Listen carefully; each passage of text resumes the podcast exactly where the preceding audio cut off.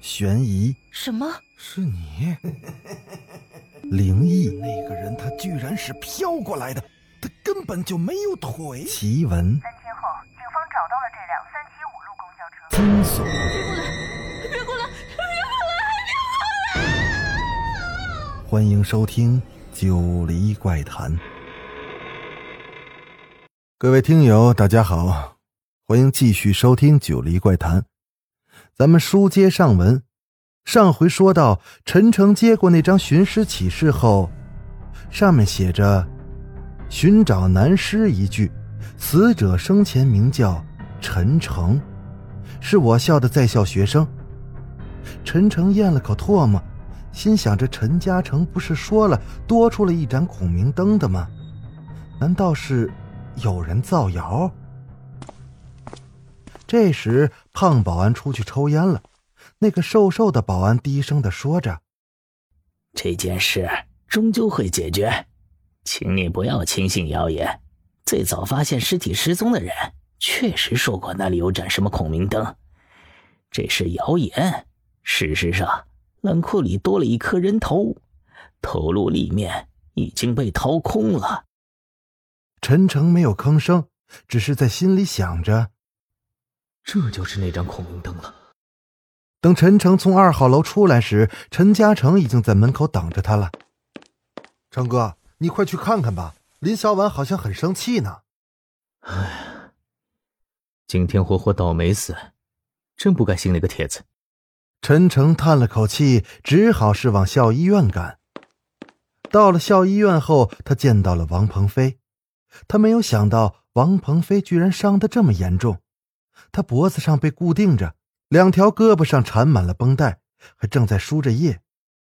林小婉正坐在床边陪着王鹏飞，看见陈诚进来，脸色一下子就冷了下来。说吧，这到底是怎么回事？陈诚刚和那些保安纠缠了半天，心情本来就不好。这时虽然是在林小婉的面前，但见他这种态度，也是有点生气。我怎么知道？你怎么知道？难道不是你打的吗？搞什么？什么都是我做的。尸体是我偷的，人头灯是我放的，连王鹏飞也是我打的。你别狡辩了！有人看见你纠集了一帮小混混打他了。谁？这时，一个小男孩走了进来。我看见你打这位哥哥了，你和好多哥哥一起用木棒打的。这小孩就是昨晚告诉他天上多出来一盏孔明灯，而且很像人头的那个男孩。陈诚这时突然有一种被人算计了的感觉。好了，别说了，既然你那么喜欢放孔明灯，行，那你就再给王鹏飞放一盏灯，许愿让他早日康复吧。陈诚还想要说什么，跟在身后的陈嘉诚拽了拽他。陈诚也知道林小婉已经很生气了，再多说只能是吵架。没什么意见吧？陈诚点了点头，看了看病床上的王鹏飞。王鹏飞脖子不能动，背对着陈诚。陈诚看不到他的表情，但是总觉得他现在应该是一脸得意的笑，嚣张而又诡异。陈诚想起了那个帖子里的话，心里突然一惊：难道王鹏飞想借这个机会咒死自己？在寝室里，陈诚把帖子的事情告诉了陈嘉诚。要这么说，你已经咒过那个姓王的了呀？那他怎么没死呢？我怎么知道？哎，也许你那句“去死吧”。只是在心里说的，没说出口，所以不管用。不知道，不过看来这次他要对我下手了。那我们能不能去找那个老头，求求他，看能不能有什么办法？陈诚虽然很害怕那个老人，但现在也只好是这样了。他们一起去了那个地摊儿，老人正在做着孔明灯。陈诚想起了梦里的事儿，犹豫了半天。才对那老人开口。我看见你在网上发的帖子，那个咒人方法是真的吗？什么呀，帖子？我不知道你说的是什么。别装了，你在网上有另外一副面孔。好了，不和你们说了，我该回家了。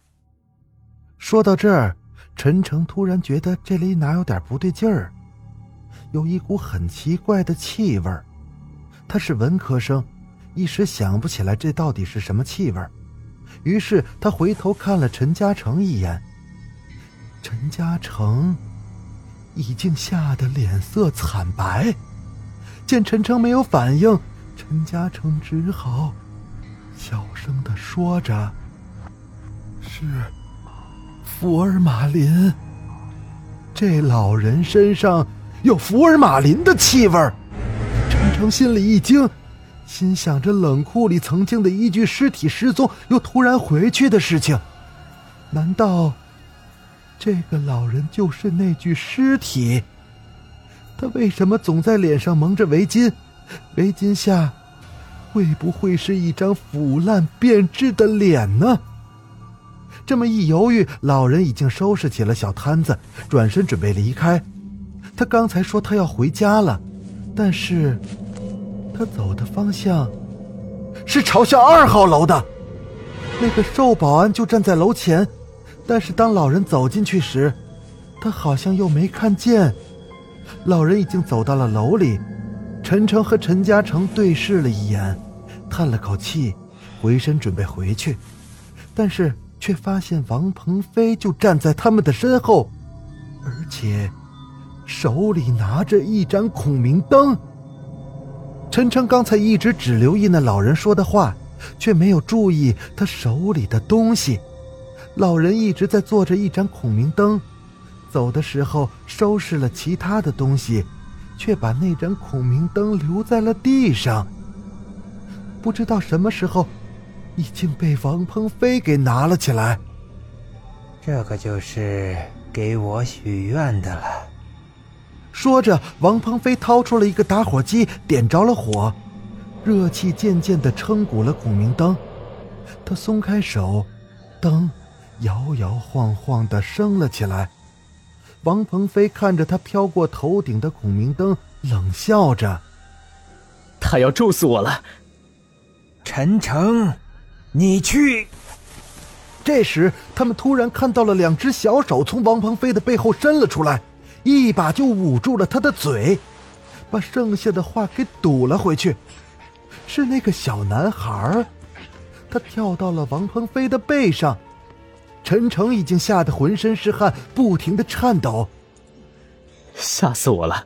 只要他说不出话，诅咒就不会实现。是啊。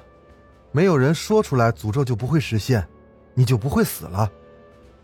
还没等陈诚喘过气来，他就听见陈嘉诚用诡异的腔调在说：“那干脆就让我来吧，陈诚，你去死吧！”啊！陈诚突然觉得自己的脖子上极其剧烈的疼了一下。然后，眼前的一切开始模糊，直到终于完全消失。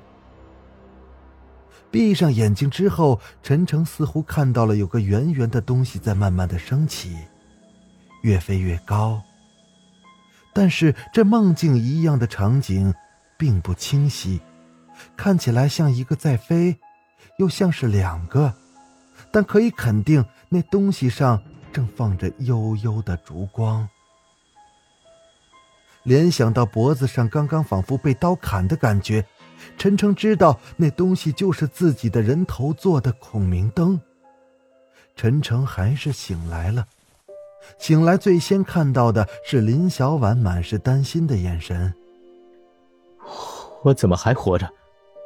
林小婉看起来像好几天没睡了。我们发现你的时候，你晕倒在地上，你前面不远的地方躺着王鹏飞，他的头已经不见了。这次可不是我打的。嗯，对不起，已经是我错怪你了。陈诚不明白到底发生了什么。啊，是陈嘉诚要咒死我，他哪儿去了？陈嘉诚？陈嘉诚是什么人？这几天我来见你。他都跟在我身边了。我被保安叫走的时候，跟你解释的那个就是陈嘉诚。你不是开玩笑吧？我没见过有什么人和你在一起啊。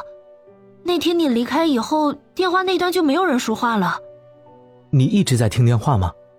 我问了几声，听不见，答应。然后王鹏飞又接过电话，听了好久，但是还是没有人说话，就挂了。陈诚听到这儿，吓了一跳。难道陈嘉诚是鬼？不过回想了一下，自己和陈嘉诚出现在林小婉面前的时候，林小婉从来就没有和陈嘉诚打过招呼，甚至没有朝那边看过一眼。但那时候，陈诚还以为林小婉认为自己打了王鹏飞，正在气头上，所以才会那样。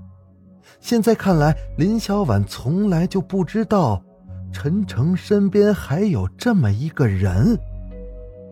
陈诚这时候又突然想到了一件事儿，不对呀，不止我看到了，那天那个瘦保安也看到陈嘉诚了。这件事情很诡异。你昏迷之后，人们发现那个小孩和瘦保安都死了，可是警察处理之后说，这两具尸体已经死亡两年以上了。我好像明白了。陈诚听到这里，又想起了那个保安给自己看的那张寻尸启事，他明白了事情的原委。卖孔明灯的老人其实就是冷库里的尸体。他和瘦保安还有那个小男孩可能就是一家，祖孙三代。老人卖的不是什么孔明灯，而是控命灯。只是因为老人的口音较重，很难听清楚，才会被认为是普通的孔明灯。他们一家就是被这种东西害死的。他们必须按照控命灯的要求再害死一个人，他们才能得到安息。所以，这三个活死人来到了这所大学。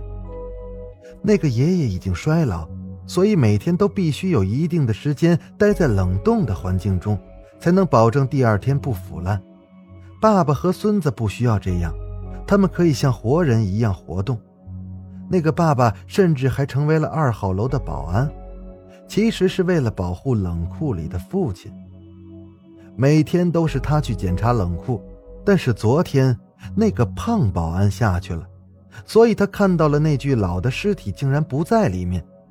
控命灯选中的本来是一个叫陈嘉诚的人，他就是两年前那辆轿车上的死者。陈嘉诚已经是鬼了，如果再被控命灯所诅咒，他就会魂飞魄散。可这时他发现了陈诚，他觉得陈诚是害死他的人。于是他定下了这个计划，他把控命灯的寻尸启事上的陈嘉诚中的“家”字给抹掉了，上面的字迹也不是很清楚，这样不仅自己可以躲过一劫，而且可以报复陈诚。然后他变成了陈诚的样子，打了王鹏飞，好让王鹏飞更加的痛恨陈诚。这样一来，王鹏飞就成了他的一颗棋子。因为陈嘉诚自己是控命灯的真正目标，所以他根本不敢亲手触碰那个控命灯。那天陈诚被保安带走的时候，林小婉问了很多声，但是陈嘉诚没有说话。可是当王鹏飞拿过电话之后，陈嘉诚用最快的语速把控命灯的秘密告诉了王鹏飞。从那一刻起，王鹏飞已经想置陈诚于死地了。再后来，林小婉发现王鹏飞离开了医院，也就是说，他的伤很大程度上都是装的。林小婉这时才觉得有问题，然后她告诉了那个小男孩，小男孩这才阻止了王鹏飞。虽然陈嘉诚发出了诅咒，但是就在陈诚倒下的同时，那具老尸体早已经站在陈嘉诚的身后，手里拿着一根白蜡烛。然后猛地一把塞进了陈嘉诚的脑袋里。然后，天上的确飞着两盏人头做的空明灯。一盏是王鹏飞的，另一盏就是陈嘉诚。表白可以用孔明灯，但是最好买上面没有字的，否则，你的身后也可能已经站了一具死了很多年的尸体。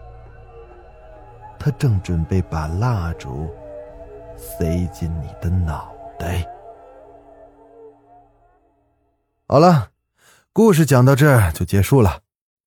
我是主播九黎香柳，如果你有什么奇怪的经历，可以讲给我听，我会把它编成故事讲给大家听。